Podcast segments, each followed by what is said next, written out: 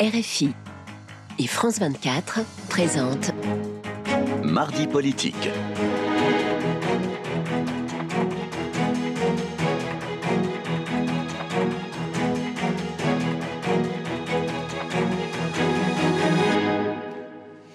C'est l'heure de mardi politique sur France 24 RFI. Bonsoir Frédéric Rivière. Bonsoir Rosine, bonsoir à tous. Et ensemble nous recevons Olivier Marlex. Bonsoir. Bonsoir. Vous êtes euh, président du groupe Les Républicains à l'Assemblée nationale. Merci d'avoir accepté notre invitation. Alors Emmanuel Macron a prévenu qu'il euh, voulait s'attaquer à la réforme des retraites euh, qui pourrait être votée avant la fin de l'année. Arrive aussi le budget 2023 discuté à l'Assemblée à l'automne. Est-ce que les républicains seront les alliés d'Emmanuel Macron?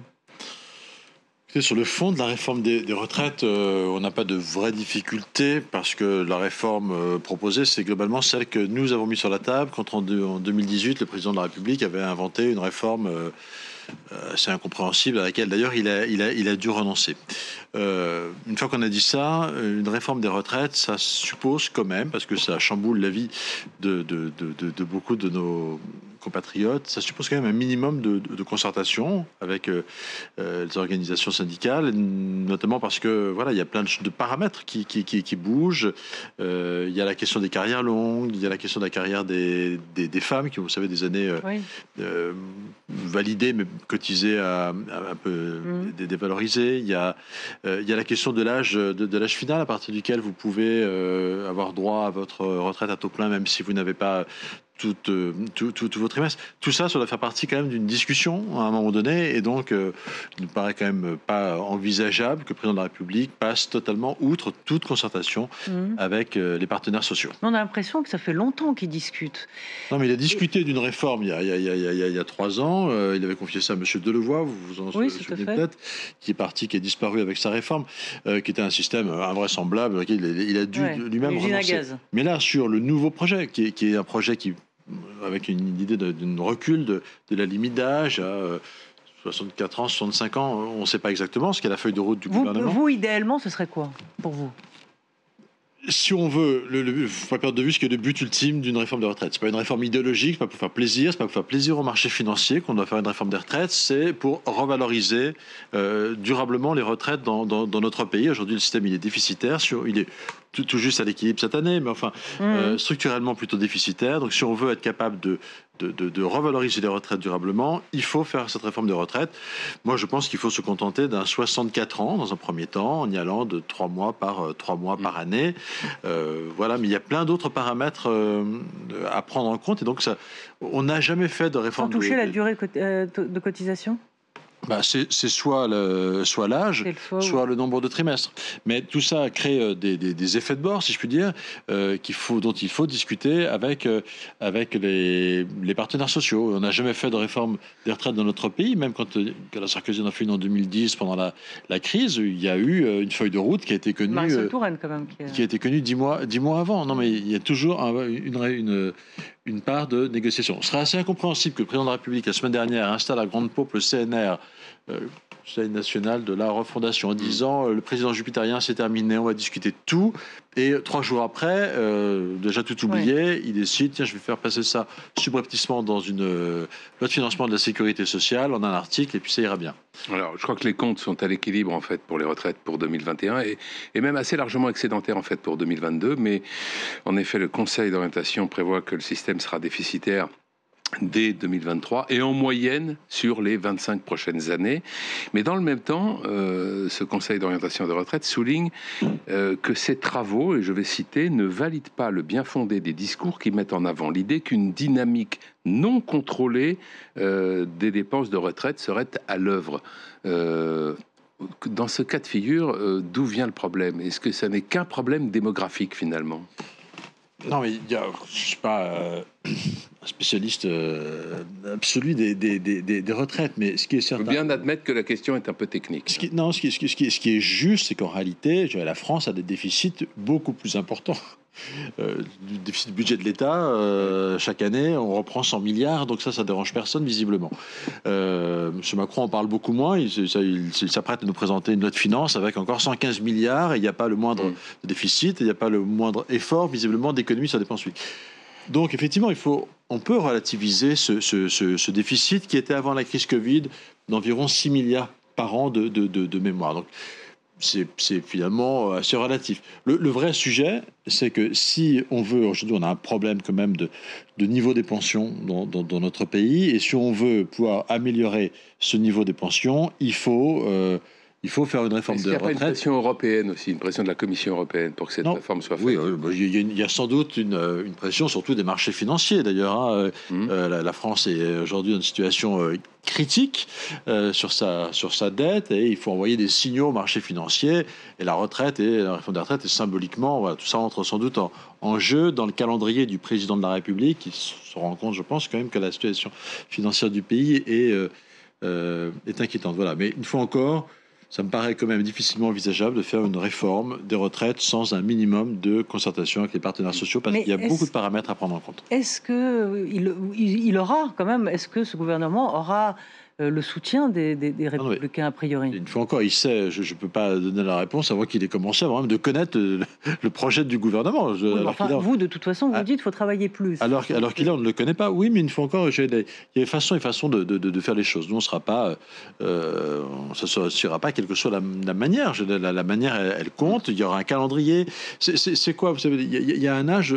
Aujourd'hui, on est à 60, il y a 62 ans, mais il y a derrière l'âge qui aujourd'hui a 67 ans, à partir duquel on peut toucher sa retraite à taux plein euh, sans, euh, sans, sans, décote. ce sera, euh, même si on n'a pas les trimestres, pardon.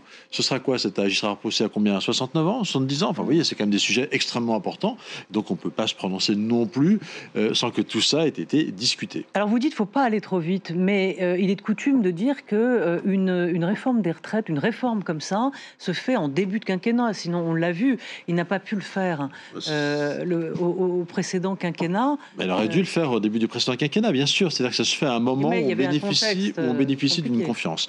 Cette confiance, aujourd'hui, je pense que le président, malheureusement, euh, n'a pas bien su la renouveler parce que euh, l'élection présidentielle n'a pas été l'objet de sa part d'une campagne au cours de laquelle il a pu vraiment expliquer son projet aux Français, où il a suscité, euh, où il aurait suscité une adhésion. Il n'y a, pas tout ça. Donc effectivement, aujourd'hui, nous avons un président de la République qui part euh, en étant, je crois, assez faible. D'ailleurs, les élections législatives qui ont suivi ont montré à quel point euh, il n'avait pas de, majorité dans le, dans, le, dans, dans, le pays. Donc tout ça appelle quand même. Je ne dis pas qu'il faut, qu'il faut prendre une éternité, mais je dis que il faut à un moment que les orientations soient précisément posées sur la table et qu'il y ait un minimum de, de, de, concertation avec les partenaires sociaux. Euh, à propos de concertation, les Républicains, comme d'ailleurs tous les autres groupes d'opposition, ont refusé de discuter euh, du projet de budget 2023, ce que Gabriel Attal avait proposé sous le nom d'entretien de, Bercy.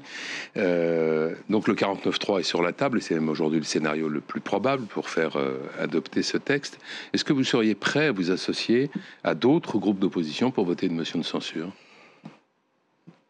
sur le budget, ce que nous avons euh, dit au, gouvernement, c'est qu'on voulait qu'il y, ait un, un débat devant le Parlement. On regrette d'ailleurs le gouvernement a un peu escamoté en réalité le temps parlementaire. Hein. Il, a, il, a, il, a, retardé d'une semaine la présentation du budget. Donc les, entretiens de Bercy étaient que une façon de communiquer euh, autour d'une concertation, mais la concertation, c'est au Parlement qu'elle doit se faire.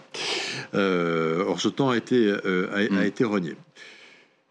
Le 49.3, il est prévu dans notre, dans notre Constitution dans les hypothèses où il n'y a pas de majorité, où le gouvernement a besoin de faire passer un texte. Bon, moi je prends acte de la situation politique, il n'y a pas de majorité, une majorité très relative, mais il n'y a pas non plus de majorité alternative euh, à celle, à celle d'Emmanuel Macron. Donc s'il faut user du 49.3, c'est pas un problème euh, insurmontable pour nous. Euh, simplement, on ne veut pas que ce soit le prétexte à euh, l'absence de, débat. Donc on a demandé au gouvernement ce, que le, ce qui est le cas échéant, et il l'engage deux fois sa responsabilité. Vous savez que la loi de finances, elle se discute en deux temps, une première partie, une deuxième partie, qui est deux votes, et peut-être qu'il engage deux fois sa, responsabilité. Après, là encore, on verra ce qu'il y a dans la discussion. Il faut qu'il y ait une discussion. Euh, il faut qu'on puisse mettre un certain nombre de, sujets sur la table. Vous attendez quoi, vous, de ce, budget? Vous demandez quoi? Nous, on aurait, écoutez, on aurait aimé que le, que le, qu'il y ait une inflexion. On ne peut pas avoir un président de la République qui nous explique que le temps des déficits insoutenables est terminé. C'est l'ouverture télévisée d'un Conseil des ministres, grande première dans la Ve République.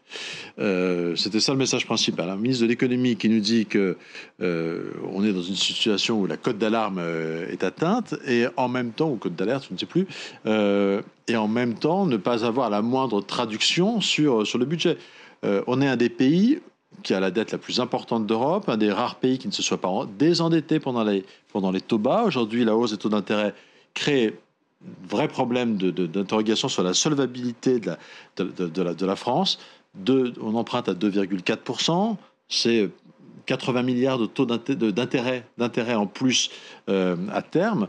Euh, Bon, il serait temps quand même qu'il y ait quelques inflexions dans la politique économique et financière du gouvernement. Or, on n'en voit pas la, couleur pour l'instant.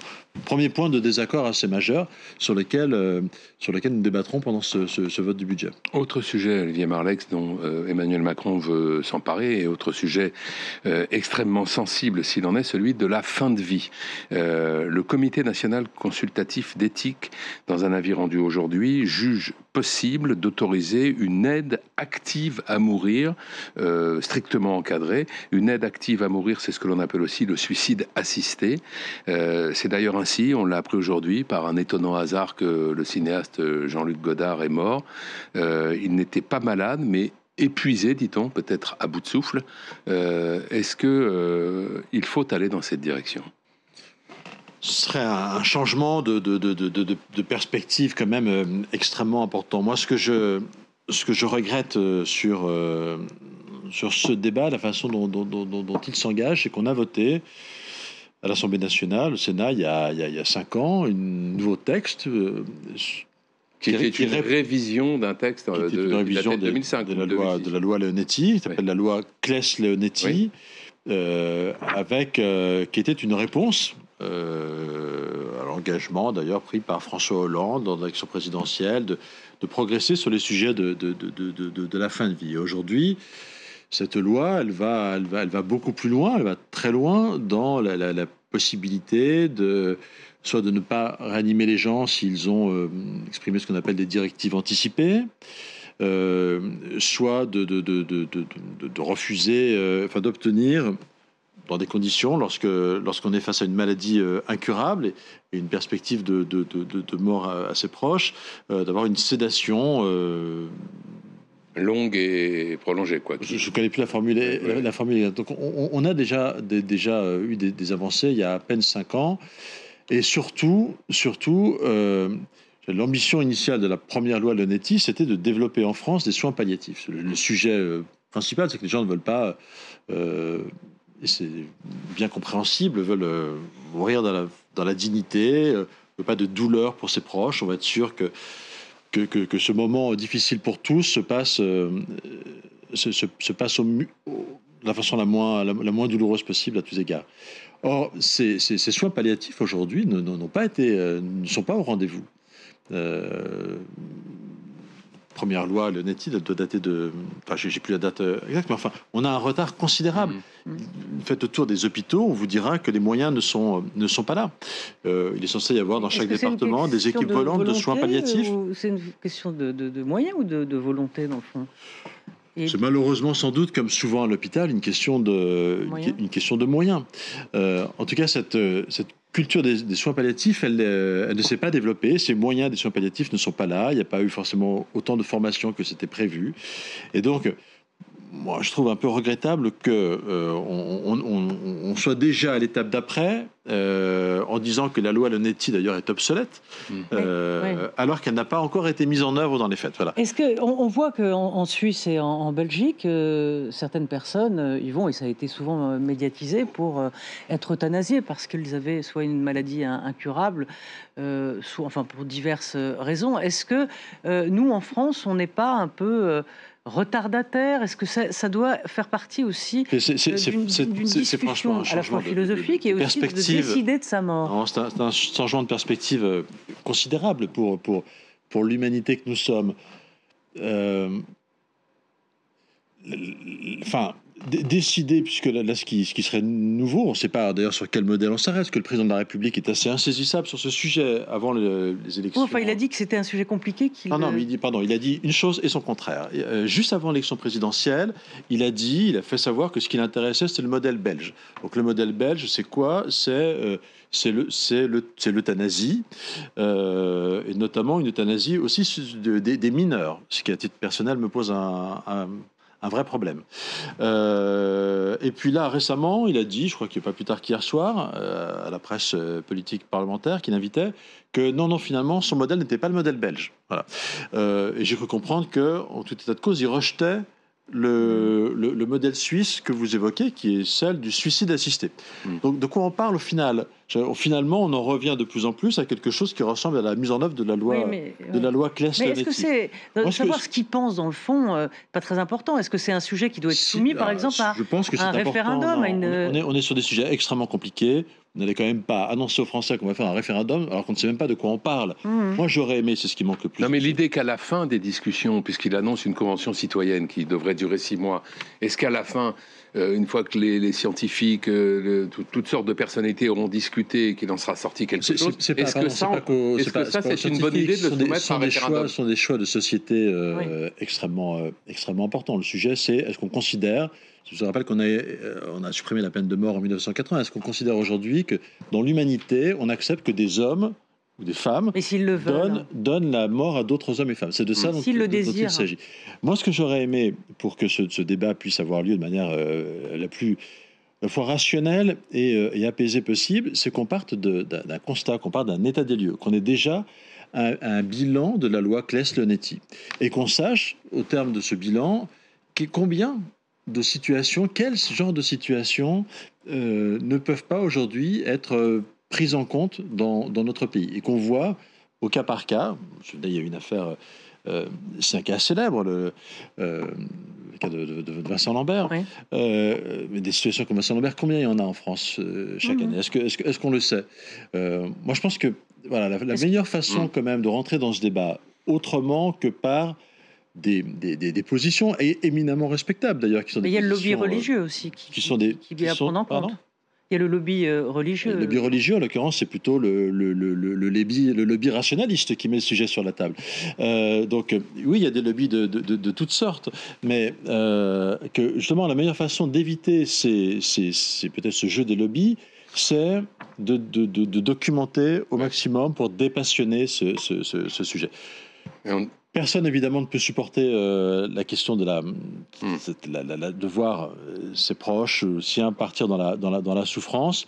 En même temps, personne ne peut faire croire que la loi éliminera la, la, la, mort ou la trivial, souffrance. mais il y a la fin de vie et il y a la fin d'une émission. Et nous y sommes. Voilà. Merci, il faut le dire. Merci euh, beaucoup à vous, Olivier Marlex, d'avoir accepté notre, invitation, notre invitation. Et merci à Charlotte Rien que Tomaca et à Camille Néran et à toute l'équipe technique pour avoir préparé cette émission. Merci.